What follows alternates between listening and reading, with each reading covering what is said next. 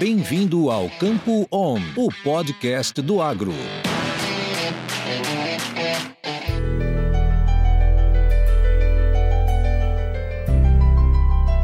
Seja muito bem-vindo ao Destrinchando a Fisiologia de Plantas. Neste terceiro programa, apresentamos para vocês as funções e aplicações práticas de giberelinas.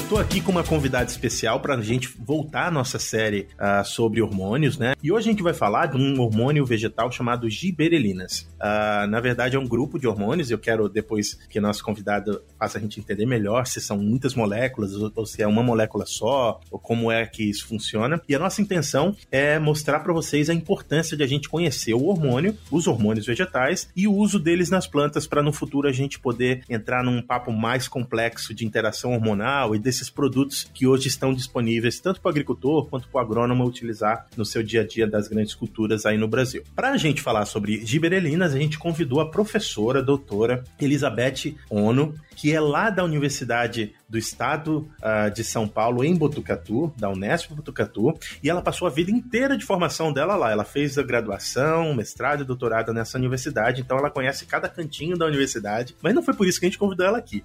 É porque ela é especialista dentro dessa área de hormônios e de fisiologia vegetal e vai ser de grande ajuda para a gente poder entender esse hormônio que é tão importante dentro da produção vegetal. Então, muito bem-vinda, professora Elizabeth Ono, obrigada por ter aceito o nosso convite e se eu falei alguma besteira durante a apresentação do seu nome aqui, por favor, me corrija.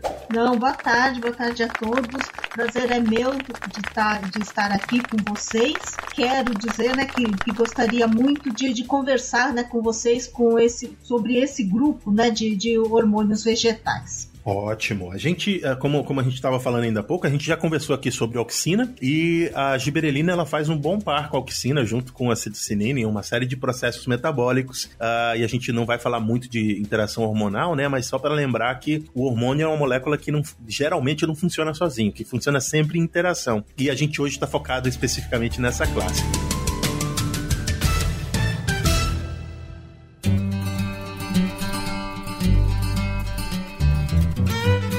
Papo Agro, o seu podcast sobre o agronegócio.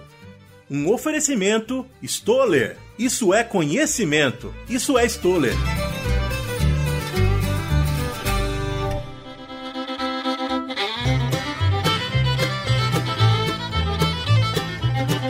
Professora, são muitas moléculas que fazem parte das giberelinas? É uma molécula só? Como é que é esse hormônio? O que é esse hormônio de fato? Não, giberelinas, né, é um grupo né, hormonal que é composto por várias moléculas, né? Até hoje, né, atualmente já foram descobertas, já foram identificadas 136 diferentes moléculas de giberelinas. Dessas 136, né, 135 são encontradas em plantas superiores e existem também, né, nos fungos, tá? Uma mais ou menos 29 moléculas, né, encontradas em fungos e também, né, uma um pouco em bactérias. Inclusive a giberelina, né, foi descoberta em fungos, né, em primeira instância, né? Primeiro ela foi descoberta em fungos para depois ser descoberta nas plantas. Pois é, eu ia acabar dizendo isso, que, que a, inclusive ela foi descoberta não nas plantas e depois a gente entendeu que o que estava acontecendo uh, nas plantas era, era uh, por causa de um, uma molécula que tinha sido produzida por um fungo. Eu vou guardar essa informação, que daqui a pouco eu vou perguntar ela para você, mas eu queria voltar na sua formação. É, você fez a sua graduação aí em Botucatu, em, em, Ciências Biológicas, não é isso? Sim, eu fiz minha graduação em Ciências Biológicas, né, aqui em, em Botucatu, e me formei em 1986, né? Acho que vocês ainda nem eram nascidos, né? Eu já era, eu já, já sou velhinho. Já.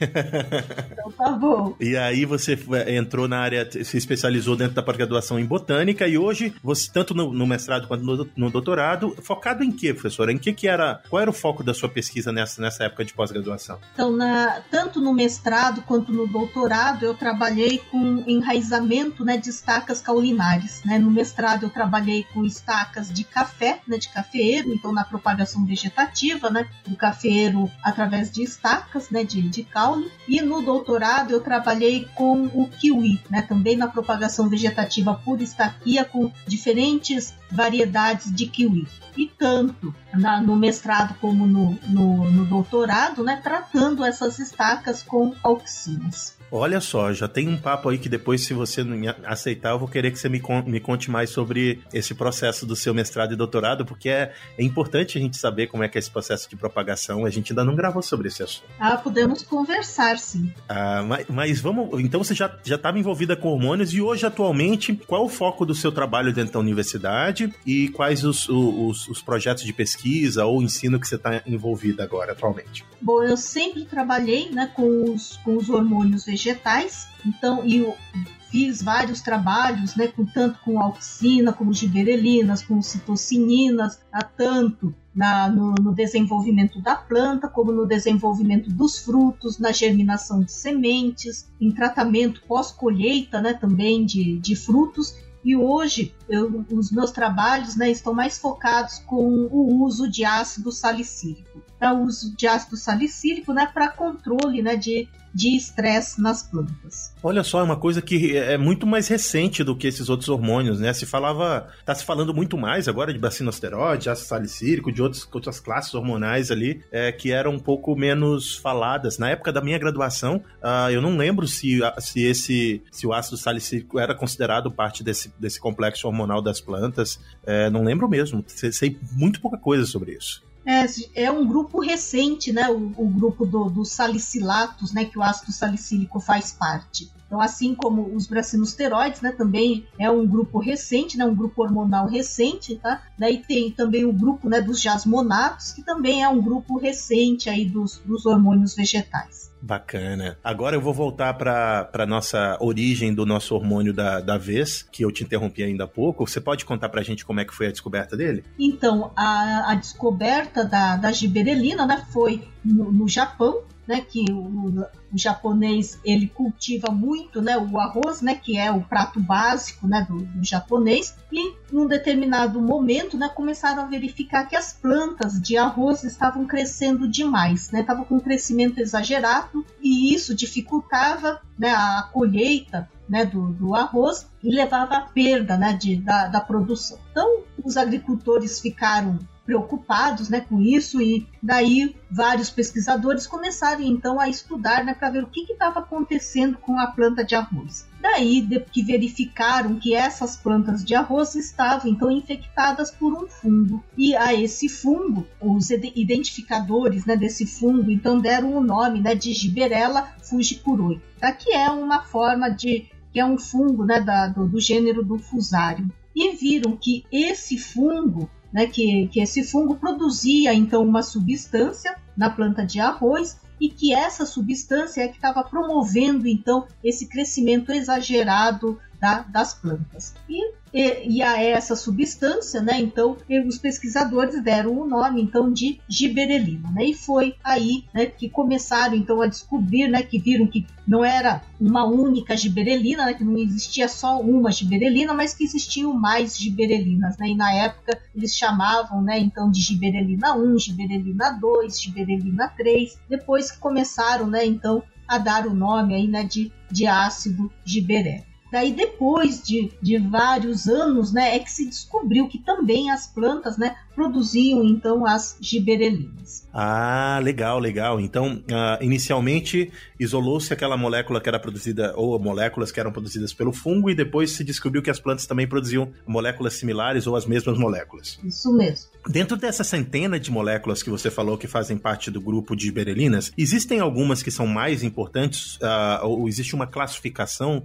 a nível de importância dentro das, das plantas? Então, na verdade, são 136, né? Bom, dessas 136 136 moléculas, né? A planta tem 135, né, dessas moléculas de giberelinas, mas na verdade poucas é que são ativas. Há poucas dessas giberelinas que são ativas. Na verdade, muitas delas são formas intermediárias né, para formar então as giberelinas ativas. E algumas né, são formas inativas das giberelinas. E a giberelina mais importante né, e mais ativa de todas é a GA1, né, que foi a primeira giberelina a ser descoberta. Tá? Então a giberelina, a forma, né, como é escrita, né, a giberelina, então é GA1 né, do, da, da sigla de, de Gibberellic acid, tá? Então, GA1, GA2, então ela sempre, o GA é seguido de um número. E esse número nada mais é do que a, a ordem de identificação dessas moléculas. Tá? Então, a GA1 foi a primeira giberelina a ser descoberta, GA2 a segunda, GA3 a terceira e assim por diante, né? Então, a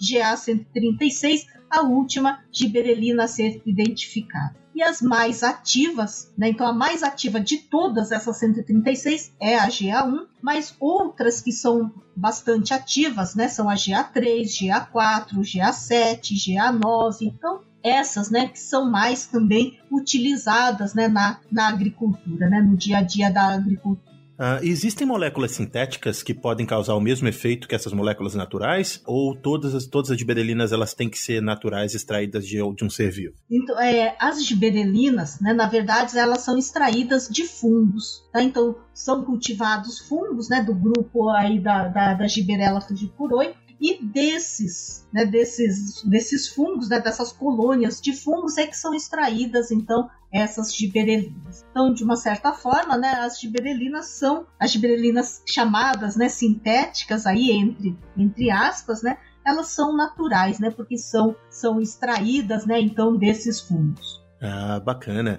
Eu lembro de ter ouvido durante as nossas, nossas aulas de fisiologia aqui na, na, na universidade que a descoberta do milho anão, que era uh, mutante, é que também ajudou a entender as funções da, da giberelina uh, no porte das plantas, né? Que você estava descrevendo aí no, no arroz. Você pode me falar um pouco sobre isso? O que que, o que, que esse mutante do, do milho ou mutante de outras plantas ajudaram a gente a entender a função desse hormônio? Então, é o, na verdade, é o nanismo, né? Que acontece também nas plantas, né? Então, essa mutação levou ao, ao nanismo, né? Da, da planta e esse nanismo é devido à não síntese de giberelina por essas plantas. Tá? Então, uma falha né, na síntese da, da, das giberelinas e também, é, não querendo falar né, em interação, né, mas também aí tem a, essa mutação também levou a, uma, a um aumento né, da, da degradação de auxina nas plantas. Tá? Então, é uma falta de giberelina na, na planta e uma numa deficiência né, de, de auxina, tá? Uma, uma, redução na concentração de auxina que levou a, essa, a esse nanismo né, da, das plantas, de várias plantas, né? Então, milho, arroz, trigo, né? Então tem várias plantas mutantes aí. Como é que é que faz para a gente entender é, por que, que a giberelina atua no alongamento dos caules das plantas? Ou como é que, como é que a, a, qual é a função da giberelina que determina o porte da planta? Onde que ela age para que a, a, planta seja maior ou menor? É, a giberelina ela promove né, o chamado alongamento celular, né, que nada mais é do que o aumento né, do tamanho da célula. Né? Então, esse aumento do tamanho da célula é que promove o crescimento das plantas, né? É responsável pelo maior né, crescimento das plantas, além da divisão celular. Né? Mas a giberelina atua nesse alongamento celular, né, no aumento do tamanho da célula, promovendo né, o que nós chamamos aí de afrouxamento né, da parede celular. Ah, então, uma, um aumento né, da elasticidade aí da, da parede celular para promover esse crescimento, né, então, da, da célula e, consequentemente, o crescimento da planta. E aqui também, né, eu tenho que eu tenho que dizer que também a, a giberelina atua em conjunto com a auxina. Tá? Então a giberelina precisa, né, da ação da auxina para que ocorra esse, para que ela atue, né, também no alongamento celular, né, no crescimento da célula. Sabe que, que agora me ocorreu uma pergunta aqui, professora? Por que, que, o, que o fungo produz a giberelina? Qual, o que, qual é o objetivo do fungo produzir a giberelina? Tem, tem a ver com essa, esse aumento da elasticidade da parede celular, facilitar a infecção uh, dos tecidos né, pelo fungo dos, nos tecidos das plantas? Você sabe por, me, me, dizer por que, que o fungo produz esse, essa molécula? Porque a giberelina também, né, além de atuar nesse aumento né, do, do, do tamanho da célula, ela também atua no, na divisão celular. E atuando na divisão celular do fungo, né, vai multiplicar aí a, a população né, desse fungo. Ah, entendi. Então, ela não, não é uma função de para aumentar a virulência do fungo na planta, é, é, mais é uma função da biologia do próprio fungo. É para expansão, né, desse desse fungo aí na, na planta daí. Bacana. Só que daí dá consequência, né, na na planta, né, que a planta então começa a, a ter esse crescimento exagerado, né, que, que na época os, os pesquisadores, né, lá no Japão chamaram de bacanae, né, ou seja, planta tola, né, planta boba, estava crescendo demais. Tá aí, nosso ouvinte, você aprendeu um pouco de japonês aqui também, viu? Viu, professora Elizabeth, dando um pouco da, da cultura japonesa aqui pra gente. a gente sabe que hormônio precisa de uma quantidade muito pequena para ser ativo dentro da planta. Essa é sempre uma pergunta recorrente aqui no podcast. Qual é a concentração, de, de uma forma que as pessoas consigam entender, que é necessário desse uh, hormônio para ele ca causar o efeito desejado ou esperado na planta? Então, bom, para uma substância né, ser considerada né, hormônio vegetal é uma das condições é essa, né, de dela estar tá em baixas concentrações, né, dentro da planta. E a giberelina, ela varia um pouco, né, do, do tecido aonde ela vai ser encontrada. Tá? Por exemplo, nas sementes, né, que, a, que uma das funções, né, uma das principais funções da, da giberelina é na germinação de sementes. E nesse, nesse momento né, da, da germinação da, da semente, a concentração de giberelina né, né, nessas sementes pode ser maior do que uma miligrama por grama de matéria fresca. Tá? Então, mesmo sendo alta, né, essa concentração ela é é alto, né? É, é considerada uma concentração baixa, né? Se você pensar uma miligrama, né? É 0,001 grama, né? Por grama de, de matéria fresca, né? Da, da semente. E nos tecidos vegetativos, tá? essa concentração já é mais baixa. De 1, né? Pode ser de 1 a mais ou menos 10 microgramas, né? Por grama da matéria fresca. Tá? Então vejam a diferença, né? Com a com a concentração na semente, né, que é de, de miligrama, né, e na, nos tecidos vegetativos de micrograma, né. É bastante diferente. a giberelina ela é produzida no local de ação uh, dentro da, da, planta ou ela é produzida em outro local e é transferida para esse local de ação, professora? Normalmente a giberelina ela é sintetizada né, nos tecidos jovens, né? então principalmente no ápice né, caulinar, tá? no ápice lá do, do caule. E no ápice do caule né, é uma região de crescimento onde a giberelina vai atuar. Tá? Então, nesse ponto, ela pode então ser sintetizada no mesmo tecido que ela atua, né? A mesma coisa também na semente, né? Ela é sintetizada no embrião, né? E vai atuar então na, na germinação dessa semente, né? Vai atuar no, no tecido de reserva dessa, dessa semente mas ela também pode ser translocada. Ela pode ser sintetizada num local, né, nesses locais de crescimento, e pode ser translocada, né, via via floema, né, por exemplo, lá para os frutos, né, onde ela também tem bastante atuação, né, no desenvolvimento, né, no crescimento desses frutos. Ah, legal. É, durante esse transporte, existe alguma algum processo de compartimento cristalização para que esse hormônio não cause um efeito indesejado nos tecidos durante o transporte? Ou como é que funciona para que a planta não bagunce todo o seu sistema durante o transporte da molécula do local que é produzido ou sintetizado para o local em que ela gostaria que o efeito desejado acontecesse? Durante a,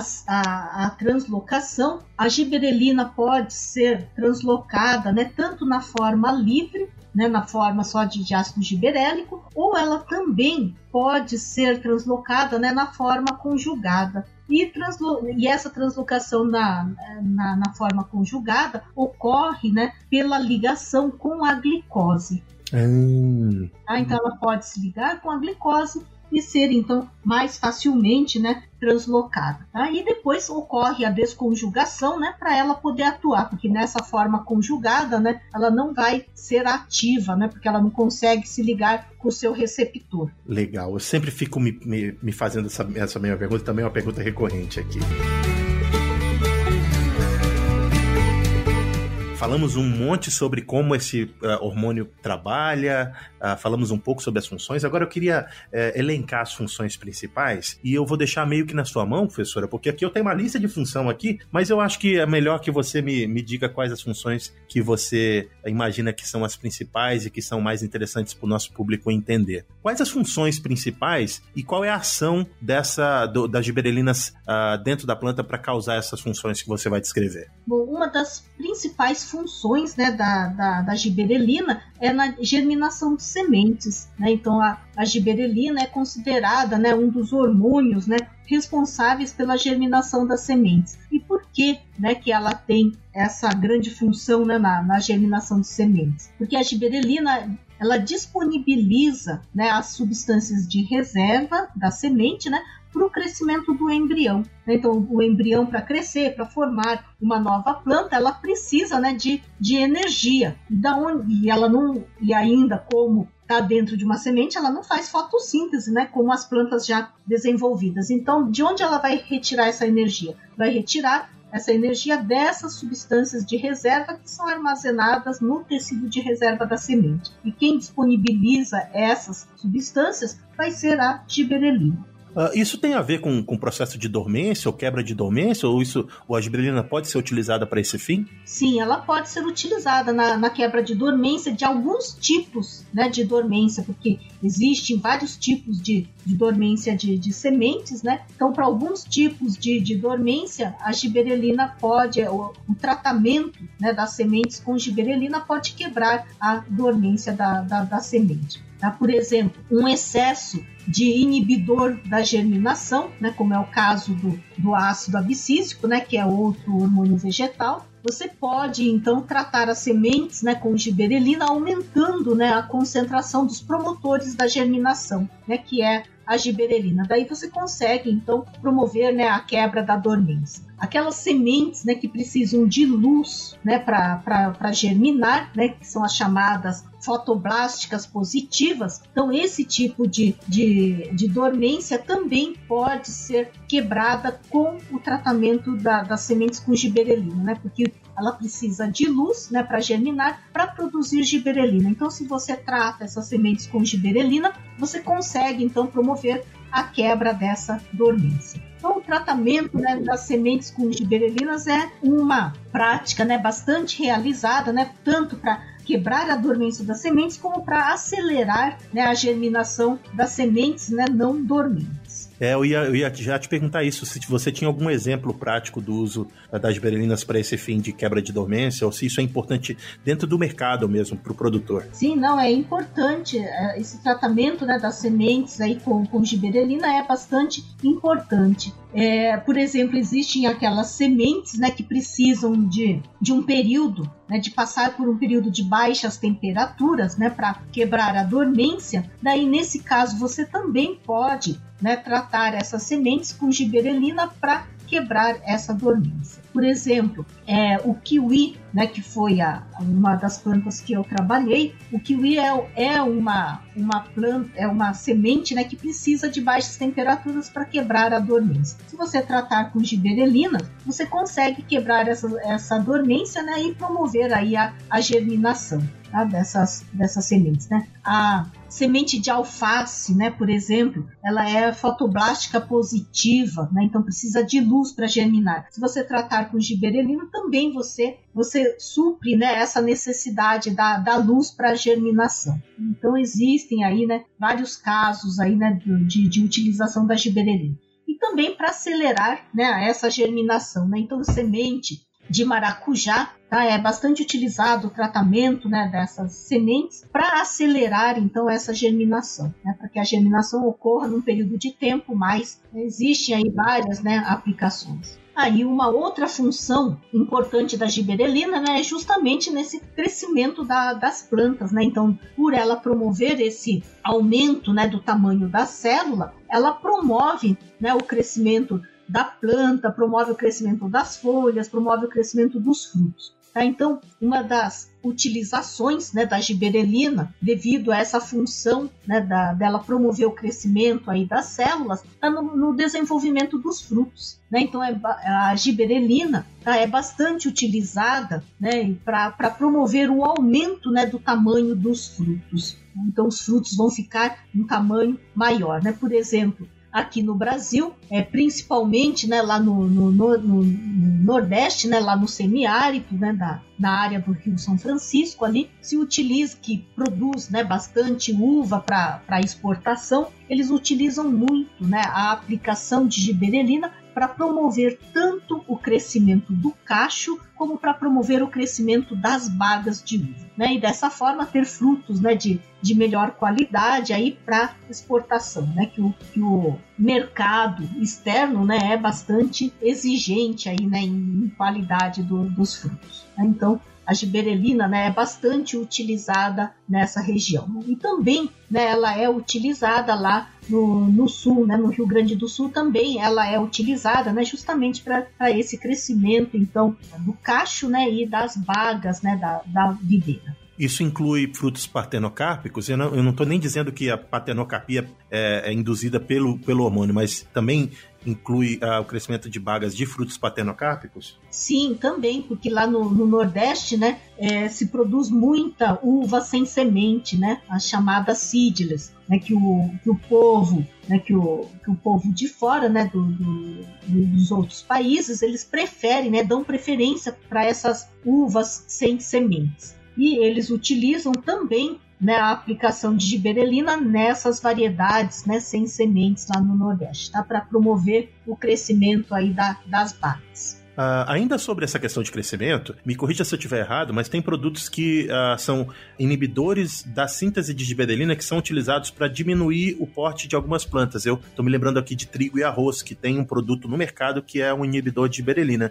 Tô certo? Sim, tá certo sim. Então, devido né, a esse efeito aí da, da, do fungo nas graminhas, né, principalmente na, nas graminhas, tá? Se desenvolveu, né? Então, para não ter esse problema, né, que, que teve lá no Japão, né, do, do, do crescimento excessivo, né, dos, dos cereais, né, principalmente, tá? e ter essa perda, né, na, na produção aí, então se desenvolveram, né, muitos, muitas substâncias, né, então muitos reguladores aí sintéticos que vão inibir a síntese de giberelina, tá, que são bastante utilizadas, né, tanto em arroz como no trigo, né, como na aveia, tá, para não ter esse problema, né, do, do fungo produzir a giberelina e, e inibir, né, então o crescimento aí do, da, das plantas. Mas também né, esses inibidores da, da síntese de, de giberelina, eles são utilizados né, não só nos cereais, né, para prevenir né, esse crescimento excessivo, aí, prevenir o, o efeito né, do, dos fungos né, produzindo a giberelina, também esses inibidores né, da, da síntese de giberelina são utilizados em, em algodoeiro, tá, nas plantas de algodão, então também para inibir o crescimento e dessa forma facilitar a colheita dos frutos né, de, de algodão, né, da maçã, né, do, do algodão, né, então o fruto da, da, do algodoeiro também é chamado de maçã, né, então para facilitar essa colheita e também lá no Nordeste, né, é muito utilizado Tá? É, essa, esses inibidores né, da síntese de giberelina são bastante utilizados também para promover a, a, o florescimento da mangueira. Ah, bacana. Eu vou guardar um pouquinho do florescimento para depois, que eu ainda quero falar um pouquinho mais sobre a questão do crescimento, é, dando um, um, testemunho próprio. A gente, uh, eu trabalhava no Pará e a gente tinha lavouras de arroz e o produto que é utilizado para o trigo não é registrado para arroz, mas a gente imaginou que pudesse ser utilizado e acabou passando a ser uma rotina utilizar esse produto que é um, é um inibidor do da, da síntese de, de berelina para diminuir o porte. E por que, meu ouvinte, eu quero diminuir o porte do arroz ou do trigo? Essas plantas elas são suscetíveis a acamamento. Elas podem deitar uh, durante o enchimento do grão e você não vai ser, vai diminuir a qualidade do produto final, porque o grão vai ficar em contato com o solo ou com maior umidade, uh, e a máquina de colheita também não é capaz de colher se ele estiver deitado. Então, se você conseguir reduzir o crescimento do caule dessas plantas sem impactar na produtividade, você vai poder garantir que a planta não acame você consiga fazer a colheita com maior qualidade uh, e eficiência, e você também permite que o agricultor produtor utilize uma quantidade maior de nitrogênio, o que pode ser também uh, benéfico para essa, essa cultura, porque com mais nitrogênio é possível que essa planta vá produzir mais. Professora, me corrija se tiver algo errado aí, mas é, isso é um testemunho prático do uso desses produtos no campo dentro de lavouras de arroz. Não, é isso mesmo. Eles usam mesmo esses inibidores da síntese de giberelina para prevenir esse acamamento, né? Esse acamamento ou tombamento, né? Que também é chamado, né? Que leva à perda, né? A planta produz, né? Os, os, os grãos, mas não consegue, como a colheitadeira não consegue pegar, né? Esses esses pendões aí onde, onde estão os, os grãos, né? Do, do, do chão, então acaba se perdendo. Não, mas é, é, isso mesmo, é bastante utiliz, são bastante utilizados, né? Também na floricultura, né? Esses inibidores da síntese de giberelina, elas são utilizadas para inibir o crescimento das plantas e ter essas plantas, né? Que, que antigamente nós só tínhamos em jardim, né, mas hoje nós temos em vaso. Bacana, você entrou pelo assunto das flores, eu cortei você ainda há pouco, me desculpe. Eu queria que a gente voltasse lá para a indução floral, que eu acho um assunto bastante importante. Uh, e junto com isso, eu queria que você colocasse também as funções dentro das, flori das floriculturas. Uh, tem até uma, uma floricultura parceira nossa que gravou conosco sobre produção de rosas e que pode ser que esteja ouvindo a gente agora, mas enfim, a gente tem aí uh, esse foco em flores que eu gostaria também de explorar com a sua presença. É, a giberelina né, é um dos hormônios né, que atua no florescimento né, das chamadas plantas de dias longos. Né? Então são aquelas plantas que precisam passar então por um período né, do, de fotoperíodo né, de dias longos, né, que é bom aqui no Brasil, né, nós estamos agora nesse período né, de, de dias longos, né, já estamos começando, já está começando né, a diminuir o comprimento do dia aí, mas então existem plantas que precisam passar por esse período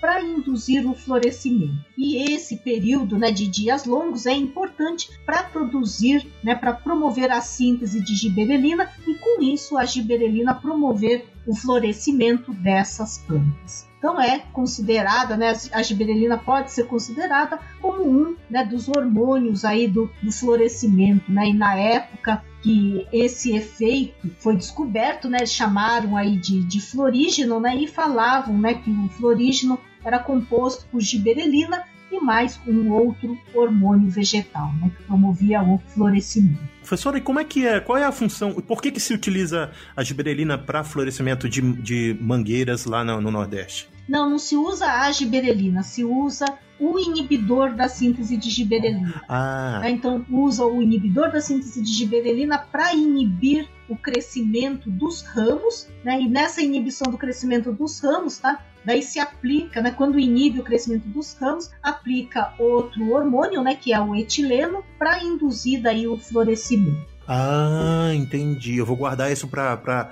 o episódio de, de. Etileno. Ai, meu Deus do céu, etileno.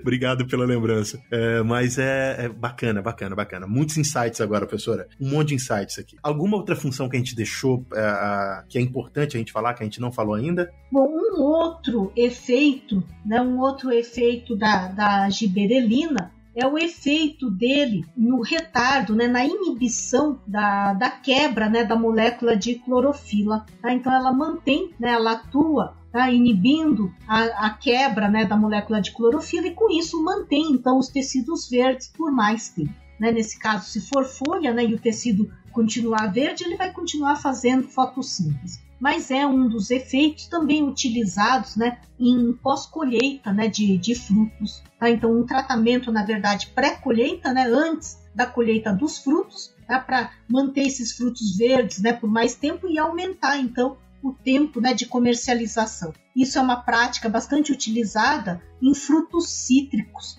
né? então em limão, laranja, tangerina. Então mantém os frutos verdes, né, principalmente no, no, no, limão, né, que quando nós vamos comprar um limão né, na, na quitanda, a gente quer sempre um limão mais verde, né? Já não quer um limão passando, né, para coloração amarelada, né? Que é um limão bem verde. Então isso aumenta, né, a aplicação de giberelina antes da colheita, então aumenta o tempo, né, de, de comercialização dos frutos. Ah, isso é completamente novo, professora.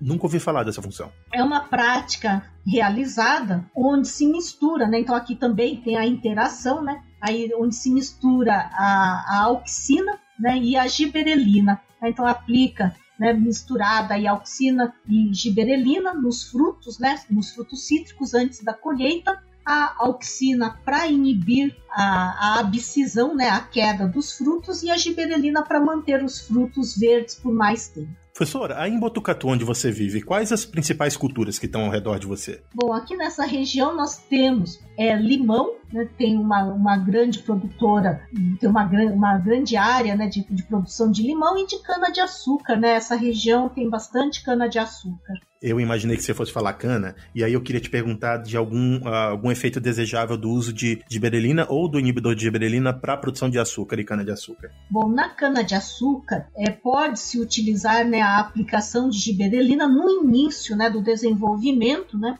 para promover o crescimento do colmo, né? Então, para aquele crescimento da planta, né? Por ela atuar lá, atuar lá no aumento, né? Do tamanho da célula, com isso ela aumenta, né? O tamanho dos colmos, né? E com isso tem um, os colmos, né? Ficam maiores, né? E tem mais tecido, né? Para armazenar açúcar, né? Na, na cana-de-açúcar. Mas no final já do desenvolvimento da planta se utiliza muito né, os inibidores da síntese de giberelina para quê? Daí para parar o crescimento do, da, da planta e com isso concentrar né, os, os açúcares nos, nos.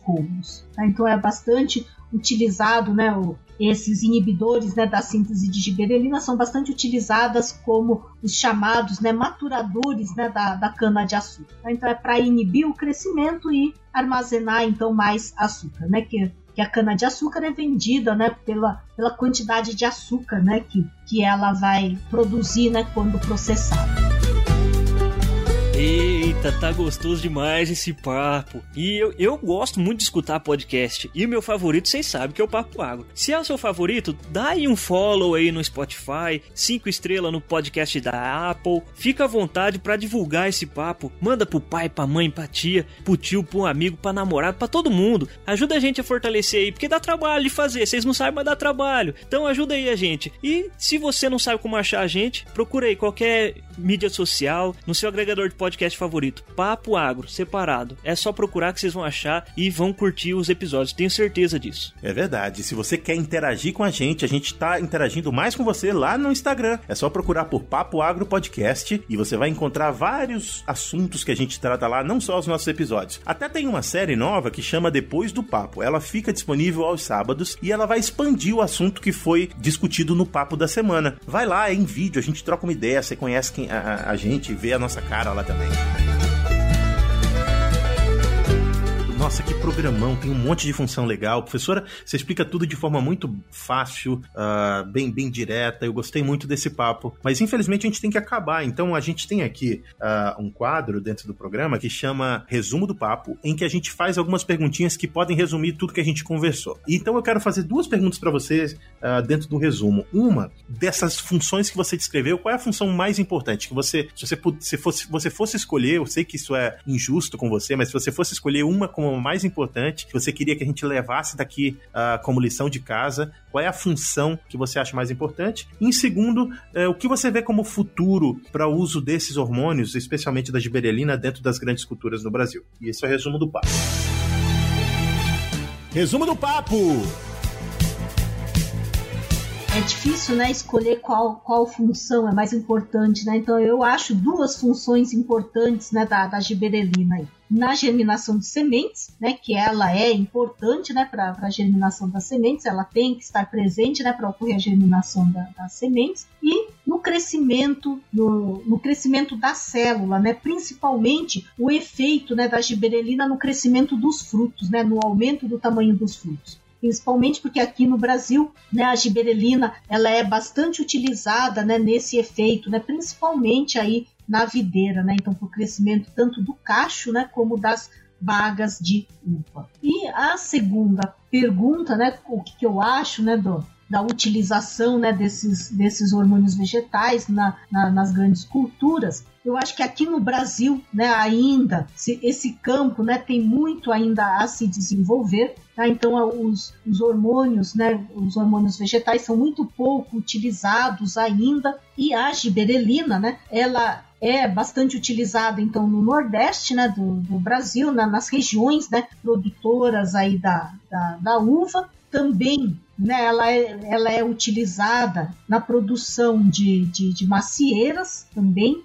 só que ela não é a giberelina não é utilizada sozinha, né, nessa produção de, de maçã, né? Ela é utilizada já com uma mistura, né, de citocinina, né, que deve ser um outro assunto de, de vocês, né, na, nas próximas nos próximos capítulos aí. Mas nas grandes culturas, como na soja, né, por, por exemplo, a giberelina não é utilizada sozinha, né? Ela também é utilizada em mistura, né, com outros hormônios vegetais, como a auxina e a citocinina. Né? Então ela é bastante utilizada aí tanto para o crescimento né, da, da, da planta como para para o crescimento, né, para o desenvolvimento das raízes, né, que as raízes, que uma planta com raízes bem desenvolvida, né, então ela consegue, né, absorver mais águas, mais nutrientes e com isso, né, melhorar o crescimento da planta e melhorar aí a produção. Tá? Mas eu acho que ainda aqui no Brasil tem muito, né, a se desenvolver nessa utilização tá, dos hormônios vegetais. Uh, minha pergunta aqui, que vai a seguir dessa, é, é o que, que falta para que o produtor tenha mais acesso a isso? É informação? É produto? É divulgação? Uh, é, tá na mão só do grande produtor? Ou o hormônio é, é apenas um insumo para grande produtor? O pequeno produtor pode uh, ter acesso a isso? Deve ter acesso a isso? O que, que qual, qual a sua visão sobre o que eu estou falando? É, bom, a divulgação né, a divulgação está aí, né? Tem várias, né? É, tem várias empresas divulgando, né? Esses produtos. Mas o que diminui um pouco, né? Essa utilização né, desses hormônios é o preço. Então sempre é, esses produtos são um pouco mais caros, né? Então isso encarece um pouco a, a, produção e nessas grandes culturas, né, a maior, né, o aumento da, da, da, da produção compensa, né, essa utilização. Agora, já para os pequenos produtores, né, isso já fica mais difícil, né? Então impacta muito, né, na, no gasto, né, para a produção de, de qualquer, né, de qualquer cultura. Tá? Então acho que diminuir um pouco esse esse preço né, da, do, dos produtos, acho que seria bastante importante aí para a utilização tanto do grande produtor como do pequeno produtor. Muito bem, muito bem.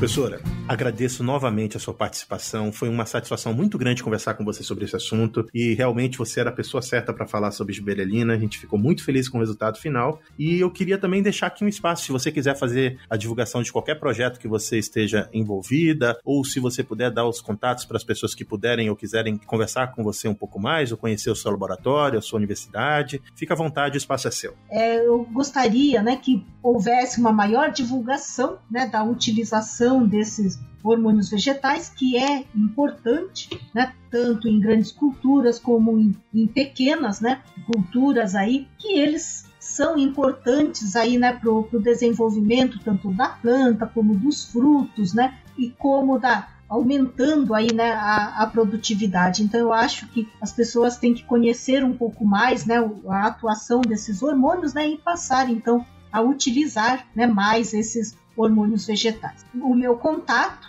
pode ser por, por e-mail, o meu e-mail está colocado né, no site da, da, aqui da, da universidade, né, da Unesp, aqui de Botucatu, né, do campus de Botucatu, no departamento né, de, de botânica. Tá? Então, eu estou lotada né, no, no departamento de botânica aqui em Botucatu. E depois também eu posso passar o meu contato né, para o José e depois ele pode divulgar então esse meu contato. E o prazer foi meu de participar né, dessa, dessa conversa, né, que foi bastante, foi bastante interessante, né, essa, essa conversa. Gostei bastante. Ah, que bom. Seja sempre bem-vinda no Papo Agro, ele é todo seu. Vamos falar mais vezes, eu quero falar sobre o seu projeto de pesquisa ainda, viu? Vou deixar anotado aqui. Ah, podemos conversar, sim. Muito bem, meu ouvinte. Que bom ter nossa série de volta aqui sobre hormônios. A gente ainda tem mais cinco episódios sobre essa série. E quem sabe no futuro a gente pode aprofundar esses assuntos também. Então fica ligado aqui no Papo Agro. Toda semana tem um papo novo. Esse foi o terceiro episódio da nossa série de hormônios. A gente vai ter o quarto, quinto, sexto, sétimo, oitavo e quem sabe muitos mais se vocês pedirem. Por enquanto, um abraço para quem de abraço, um beijo para quem de beijo. Tchau.